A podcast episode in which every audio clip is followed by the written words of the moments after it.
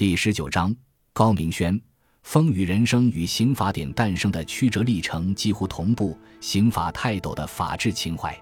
高明轩，著名法学家和法学教育家，新中国刑法学的主要奠基者和开拓者，中国国际刑法研究开创者。一九二八年五月出生于浙江玉环，一九五一年毕业于北京大学法律系。一九五三年从中国人民大学法律系刑法研究生班毕业，曾任国务院学位委员会第二、三、四届学科评议组成员及法学组召集人，中国法学会副会长，中国法学会刑法学研究会会长等。现为中国人民大学荣誉教授、法学院教授、博士研究生导师，中国人民大学刑事法律科学研究中心名誉主任。兼任中国法学会刑法学研究会名誉会长、国际刑法学协会副主席及中国分会主席，系最高人民法院特邀咨询员、最高人民检察院专家咨询委员会委员、北京市法学会名誉会长。二零一九年九月，被授予人民教育家国家荣誉称号。他是新中国刑法学的主要奠基者和开拓者，亲历见证了中国刑法立法发展的轨迹。他是著名法学家和法学教育家，一个个重要刑事法规的问世、修改与咨询与他有关。新中国的首位刑法学博士与首位国际刑法学博士的培养倾注了他的心血。面对两鬓染霜的高明轩，笔者不仅感受到他饱经风霜的厚重人生，更感受到他思想的深邃与人格的高尚。他献身法学事业、潜心耕耘探索的精神让人感动。风雨人生与刑法典诞生的曲折历程几乎同步。一九五四年九月，《中华人民共和国宪法》和《中华人民共和国全国人民代表大会组织法》等五个组织法通过后，第一届全国人民代表大会决定制定《中华人民共和国刑法》，并交由全国人大常委会办公厅法律室负责组建起草班子。经与中国人民大学联系。人大法律系领导就把高明轩派到刑法起草班子，工作包括草拟条文、收集资料等。据高明轩讲，中华人民共和国建立初期，惩治犯罪主要依靠政策，但也有少数几个单行刑事法规，如惩治反革命条例、惩治贪污条例、妨害国家货币治罪暂行条例等。高明轩说：“我国刑法的起草准备工作。”早在一九五零年，就由中央人民政府法制委员会开始，并写出了两个稿子，一个叫《中华人民共和国刑法大纲草案》，一个叫《中华人民共和国刑法指导原则草案》初稿。由于当时正在进行抗美援朝、改革土地制度、镇压反革命以及三反五反等运动，党和国家领导人的注意力并没有集中在立法工作上。所以这两部稿子也就只停留在法制委员会范围内，作为两份书面材料保存下来。他们始终没有提上立法程序，更没有公开向社会征求意见。因此，这段刑法典起草工作，我们只能叫它练笔。高明轩说：“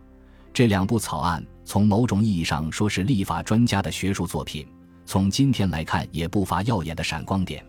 但令人遗憾的是，他们毕竟未被列入立法议程，没有成为立法文件，至多只能算作立法资料。在接下来的岁月里，高明轩为刑法典的出台倾注了自己全部的学识、热情、心血和汗水。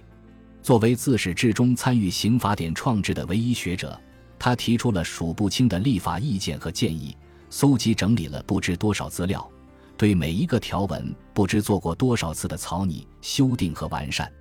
从一九五四年十月到一九五六年十一月，经过两年的努力，刑法第一稿被写了出来。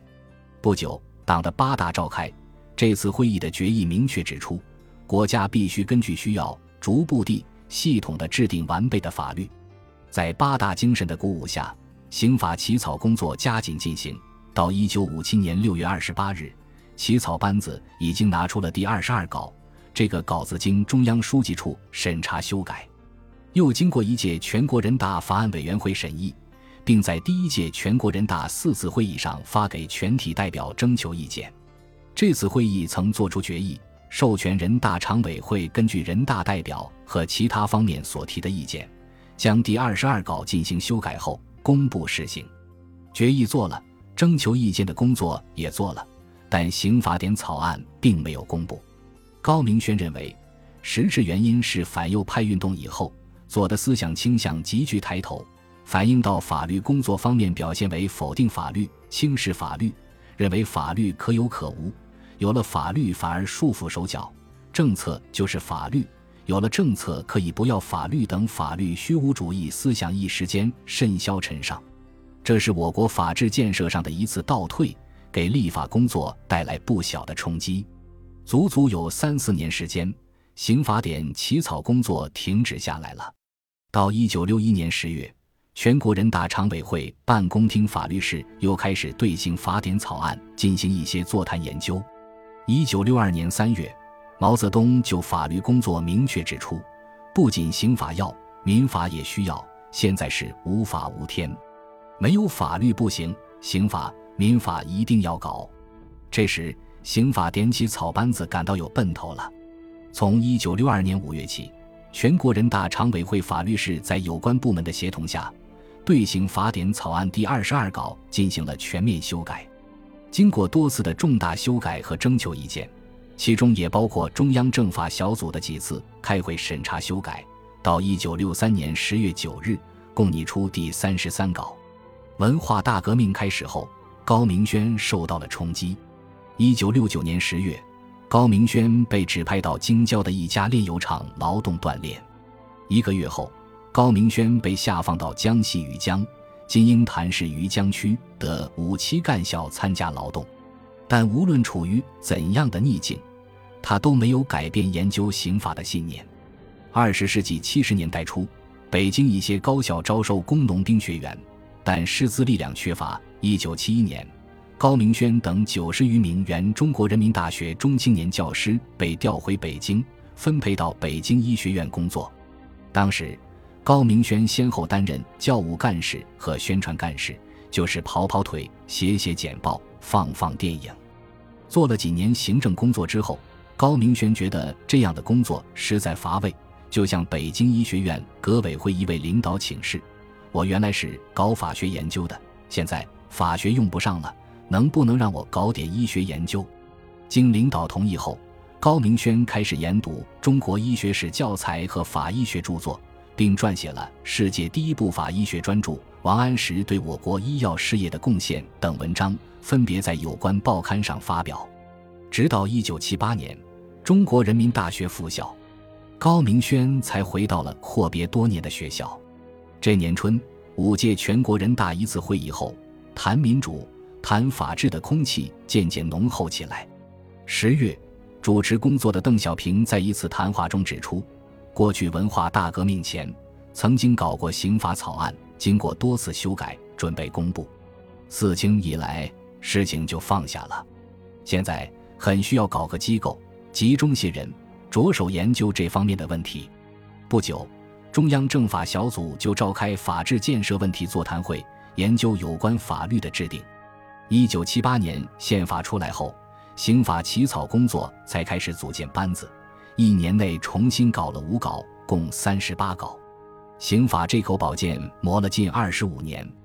一九七九年五月二十九日，刑法草案获得中共中央政治局原则通过，接着又在全国人大常委会法制工作委员会全体会议和全国人大常委会第八次会议上进行审议。修改以后，提交一九七九年六月召开的五届全国人大二次会议进行审议。审议中又做了一些修改和补充。七月一日下午四时五分，高明轩非常激动地迎来了期待二十五年的庄严时刻——中华人民共和国刑法获得一致通过。一九八零年一月一日，第一部刑法典正式施行。但随着政治经济形势的变化，对刑法的修改和补充工作又被提上议事日程。从1981年至1995年，全国人大常委会又通过和颁行了25个单行刑法，对刑法典的内容做了重要的修改和补充。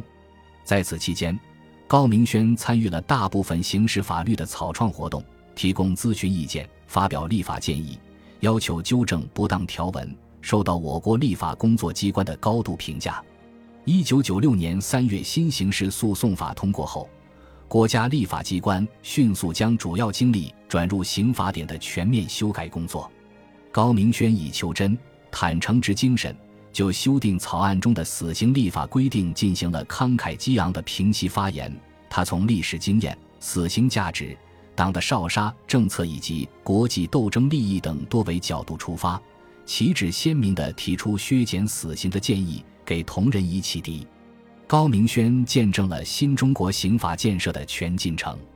我刚毕业即参加了刑法起草工作。并自始至终参加了1979年刑法典起草和1997年刑法典修订工作，多次参与中国最高司法机关制定刑事司法解释的研讨咨询工作，其中的辛苦无法计量。在立法过程中，我已记不清提出过多少立法意见和建议，搜集和整理过多少参考资料，对每一个刑法条文做过多少次的草拟、修订和完善。改革开放以后。人民生活日新月异，法律也需要吐故纳新。他一次次开始新的征战，无论是原有法律的修订、新刑法的起草，还是刑法总则的归纳创制，高明轩始终活跃在立法工作的一线。感谢您的收听，喜欢别忘了订阅加关注，主页有更多精彩内容。